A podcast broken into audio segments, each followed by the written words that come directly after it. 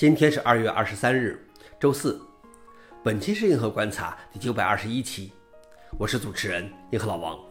今天观察如下：第一条，美国版权局撤销了 AI 生成的图像的版权。之前我们报道过一本名为《黎明的扎利亚》使用 AI 创作的漫画书，获得了美国版权注册。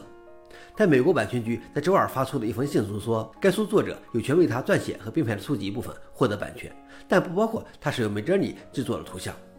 这是美国法院或机构首次就人工智能创作的作品的版权保护范围做出的决定之一。美国版权局将重新签发《黎明的扎利亚》的注册，以忽略那些不是人类创作的产物的图像。消息来源：路透社。老王点评：漫画书失去了图像版权，还剩下什么？确实，AI 创作的图像、文字版权如何确定是一个新的复杂问题，需要研究。第二条是，苹果公司努力将免刺血糖监测带入苹果手表。这个项目据说已经开发了很长时间，始于2010年，当时生病的乔布斯收购了一家血糖监测初创公司。该项目现在处于概念验证阶段，剩下的最后一个障碍是要把它做得更小。该技术使用激光来测量皮肤下的葡萄糖浓度。以前该设备有桌面大小。但据说已经发展到了 iPhone 大小的可穿戴圆形的地步。据称，该技术不仅能用于监测，还可以提醒前期患者。消息来源：Engage。老王点评：即使是不差钱的大公司，真正做出突破也非常困难。但是这才是大公司存在的意义，而不是卖菜。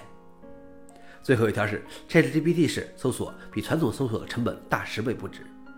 ChatGPT 式的搜索引擎将涉及到每次你运行搜索时启动一个巨大的以人脑为模型的神经网络，产生大量的文本，并且还可能查询搜索引擎以获取事实信息。所有这些额外的处理都将花费更多的钱。